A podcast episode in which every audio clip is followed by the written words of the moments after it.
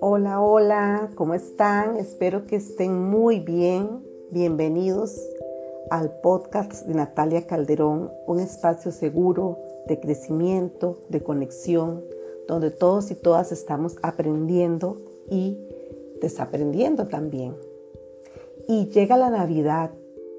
Personalmente creo que es la época más hermosa, más linda. La época donde nos podemos dar muchos regalos. Muchos regalos de presencia, de conexión, de amor, de respeto. ¿Qué no hacer en Navidad? Chantajear. Si no se come la comida, Santa no le trae un regalo. Si no se porta bien, estás peleando con tu hermano, Aquí tenemos el duende para que observes si te portas bien. O esta cámara que observa para saber que Santa te va a traer o no te va a traer regalos. Navidad no tiene que ver con chantaje, tiene que ver con amor, con conexión, con presencia plena. Así que dejemos todos los chantajes de lado. Y otra cosa que me preguntan mucho, eh, le digo que Santa existe, que no existe, ¿O será mejor hablarle del niñito Dios? ¿O de los Reyes Magos?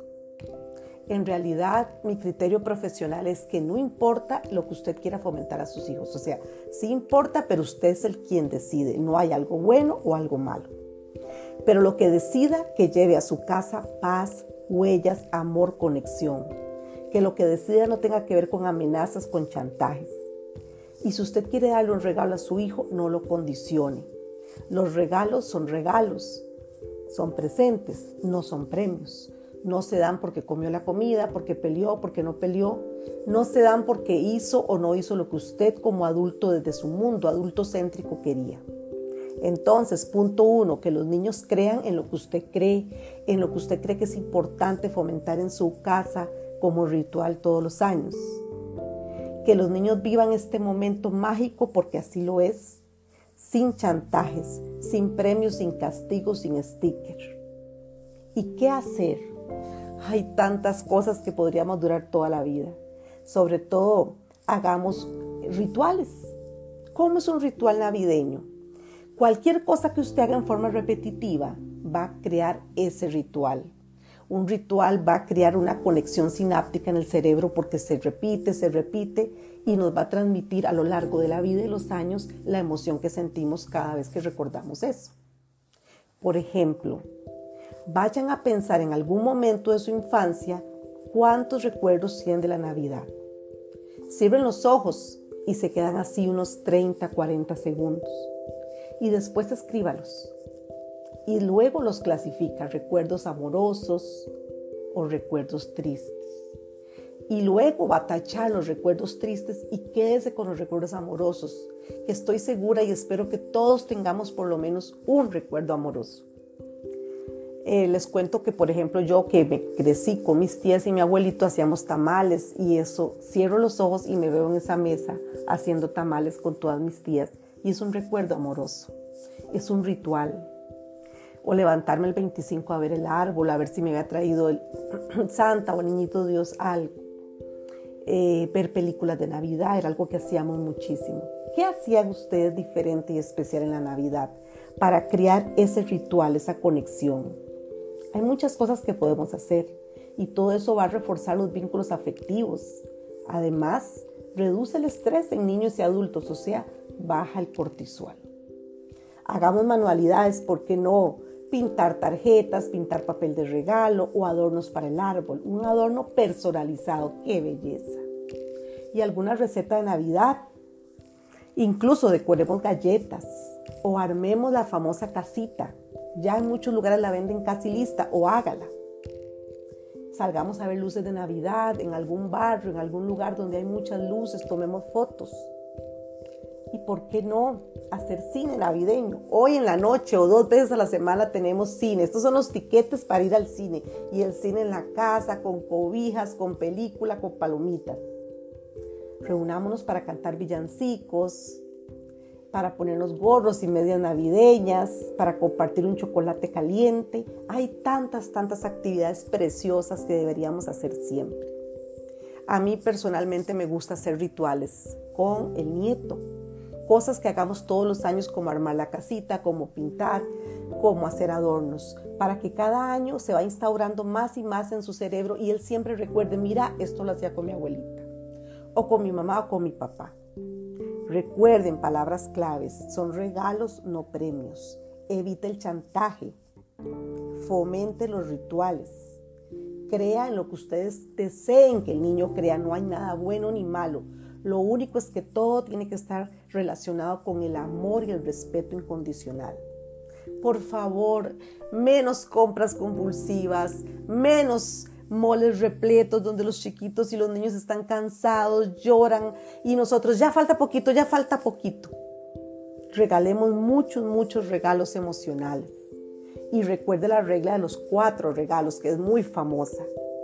Algo para ponerse, algo para leer, un cuento por día, 365 cuentos al año. Algo que deseen y algo que necesiten. ¿Qué no regalar? Juegos de video, juguetes que tengan muchas luces, baterías. Busquemos lo que fomenta el juego libre, donde el niño se siente invitado a crear. Y recuerden también que entre más haga un juguete, menos hace el niño. Menos consumismo, más conexión. ¿Y qué hacer? Además, importantísimo, clasifique todos los juguetes y ojalá ropa suya, de sus hijos, etcétera, en tres partes. Lo que voy a donar, lo que nos vamos a dejar y lo que vamos a desechar. Porque por lo general en Navidad reciben más juguetes o más regalos y es bueno, importante y sano que los niños saquen. Y por favor, consiga juguetes que usted va a sacar, ropita, un quequito navideño, eh, algo de tomar, cajita de chocolate y vaya con su hijo, su hija a un albergue, algún centro donde él pueda donar. Porque no aprendemos a través de lo que decimos, aprendemos a través de lo que hacemos. Modele siempre el amor, la compasión, la conexión y el dar, dar, dar a todo lo que necesitan. Por supuesto, desde cada uno, desde nuestra plataforma pero es momento de sacar y donar y, ¿por qué no, también dar algo nuevo? Y es momento de dar muchos regalos, muchos, muchos, muchos regalos. Nuestros niños merecen todos los regalos del mundo.